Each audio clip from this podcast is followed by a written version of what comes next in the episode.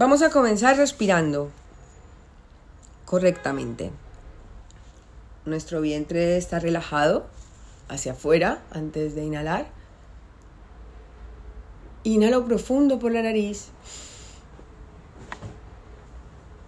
Y cuando exhalo voy dejando que salga el aire lentamente. En mi caso, como estoy hablando, está saliendo por la boca. Pero si quiero, puedo hacerlo por la nariz. Y repito, relajo mi vientre para inhalar, me lleno de aire. Cuando exhalo, exhalo muy lentamente hasta que el ombligo se meta bien hacia adentro. Y estoy todo el tiempo intentando repetirlo. La importancia de la respiración, de las técnicas de respiración, de aprender a respirar bien. Probablemente este pueda ser uno de los capítulos más importantes. Porque mm, todo el mundo tiene una falso creencia de que sabemos respirar porque estamos vivos. Y no.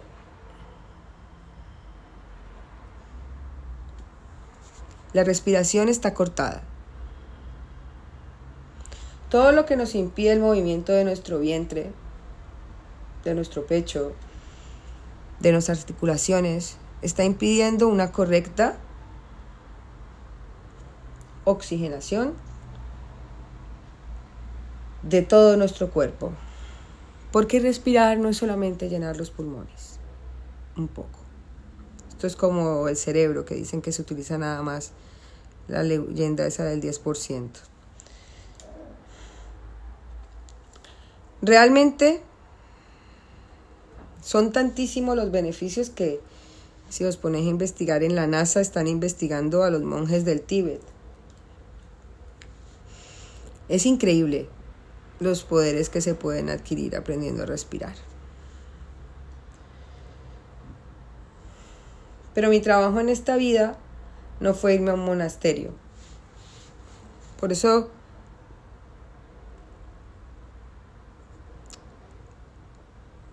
yo aprendí y mi trabajo fue adaptar todas esas técnicas de respiración que me enseñaban y aprendí en los monasterios y que fueran adaptadas a nuestro día a día.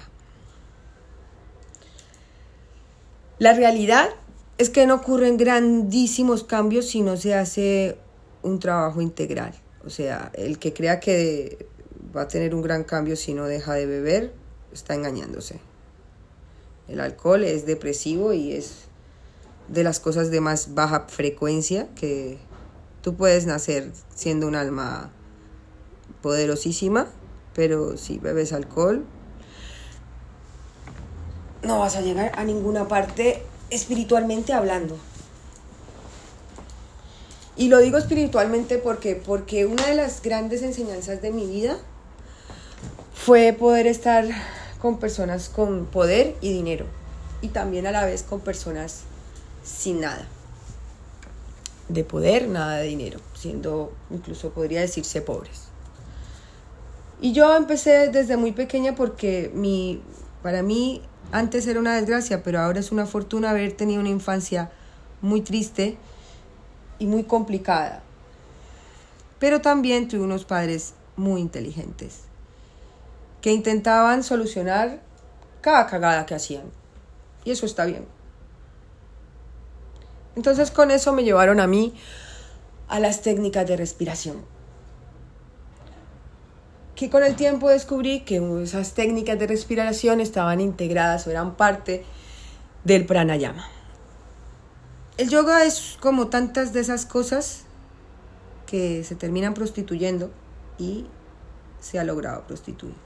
Pero también porque su estudio es demasiado extenso y entonces eso al capitalismo no le viene bien.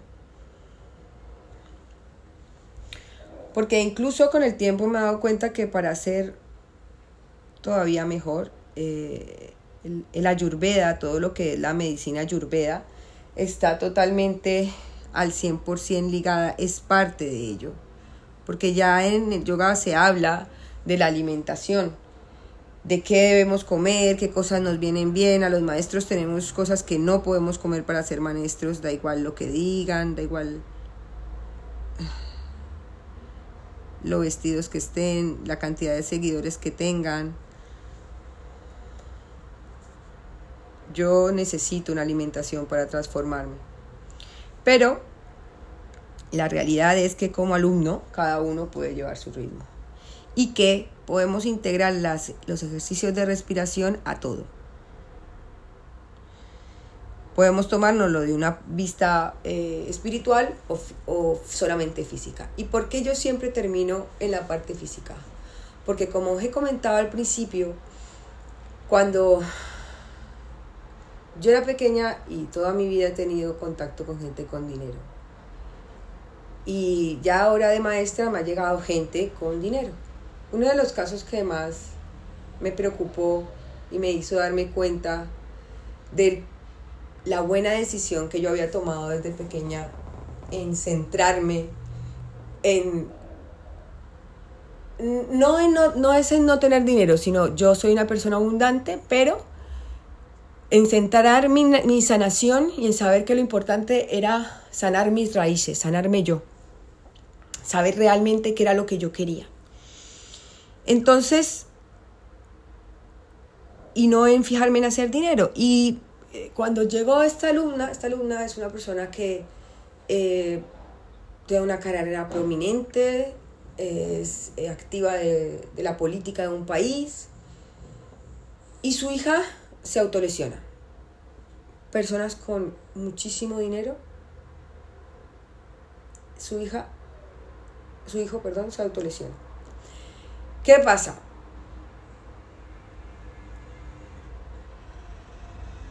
¿De qué sirve tanto?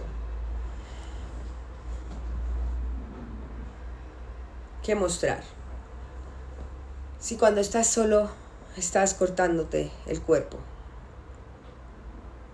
Y tú como, como padre y como madre tienes que aguantar que no le has dado el tiempo necesario y real a tu hijo.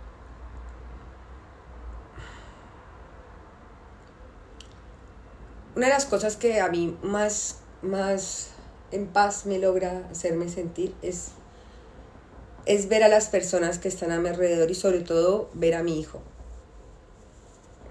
que ha roto con todos los karmas y ciclos, sobre todo los hombres de mi familia. No bebe, es un hombre leal y fiel a su pareja y a él. No es prisionero de la ira.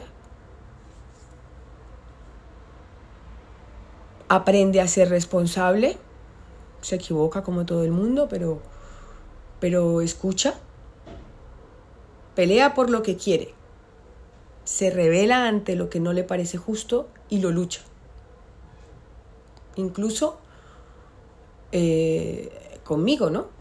O sea, no, no, no solamente en la calle, sino aquí.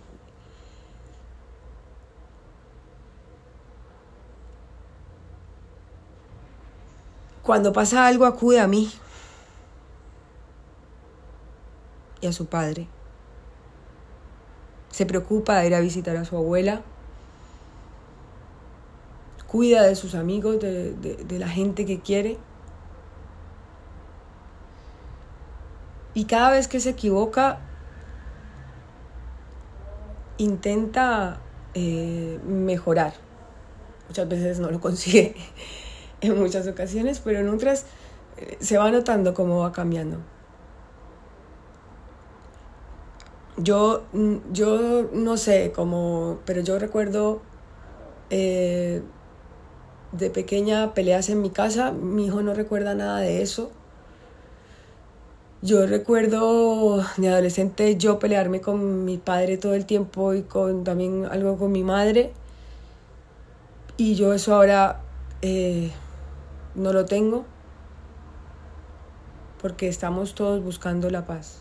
No se quiere decir que no hayan diferencias, se quiere decir que tengo muchísimas menos que con las que tuve con mi padre y a un nivel muchísimo, y con mi madre muchísimo, un nivel muchísimo más bajo. De, de otra forma, en, otra, en, en, otras formas.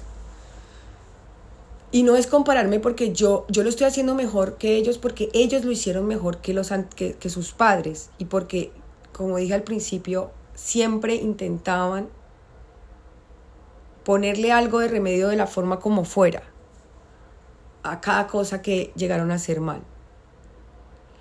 Realmente yo tengo que decir que como padres conmigo no repitieron tantos errores como con ellos entre pareja. Eh, conmigo siempre iban avanzando y haciendo lo mejor, pero entre ellos no, no terminaban de hacerlo bien porque siempre terminaban volviendo a una relación muy tóxica.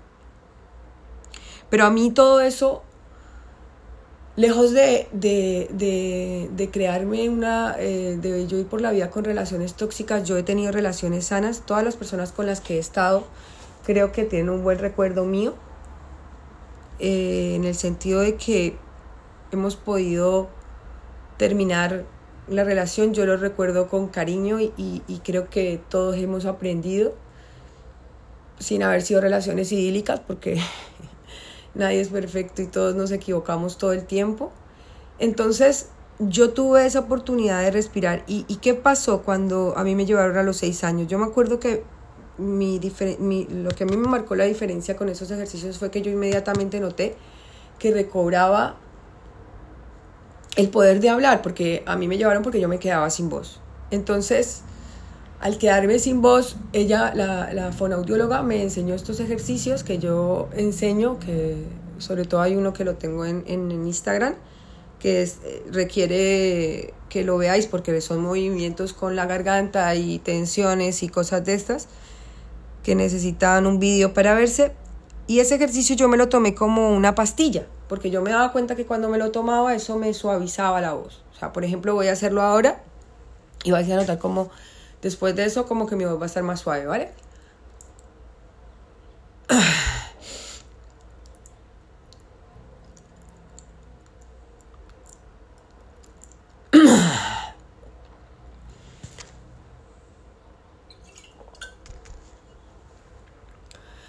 Y entonces, si notáis, hay como un breve descenso y se pone como más dulcecita la voz, ¿no? Pues entonces yo noté eso.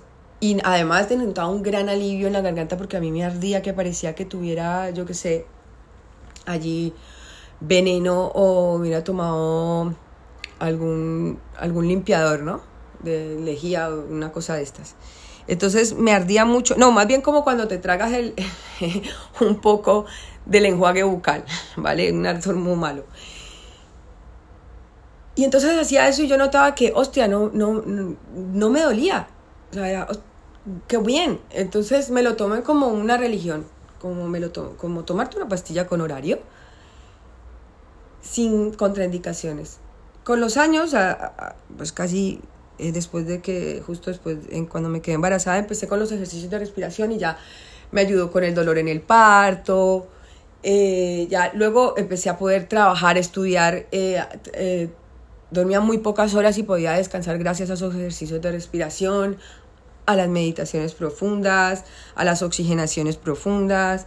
Entonces me fui dando cuenta cómo mi cuerpo se iba cambiando. Yo cada vez, aunque iba al médico a revisarme, me iba poniendo mejor al cambiar mi alimentación, al hacer los ejercicios que hacía que hacer, al oxigenarme, al aprender a escucharme, al tener conversaciones que tenía que tener con las personas que yo tenía que aprender a ponerle límites. Porque si a mí se me fue dado el poder de la palabra en esta vida fue por algo. No fue para callar, no fue para aguantar, fue para comunicar. Y es verdad, sí, no tiene todo que ser, como se dice, por hostias, pero si en algún momento yo tengo que elevar mi voz y subirla un poco, pues lo tengo que hacer y no está mal. Vinimos aquí a transitar sentimientos, vivimos, vinimos aquí a darnos cuenta de que estar vivo es mucho más. Y la respiración es ese mucho más. La respiración es lo que nos eleva, lo que nos enseña a observar, a escuchar, a escucharnos.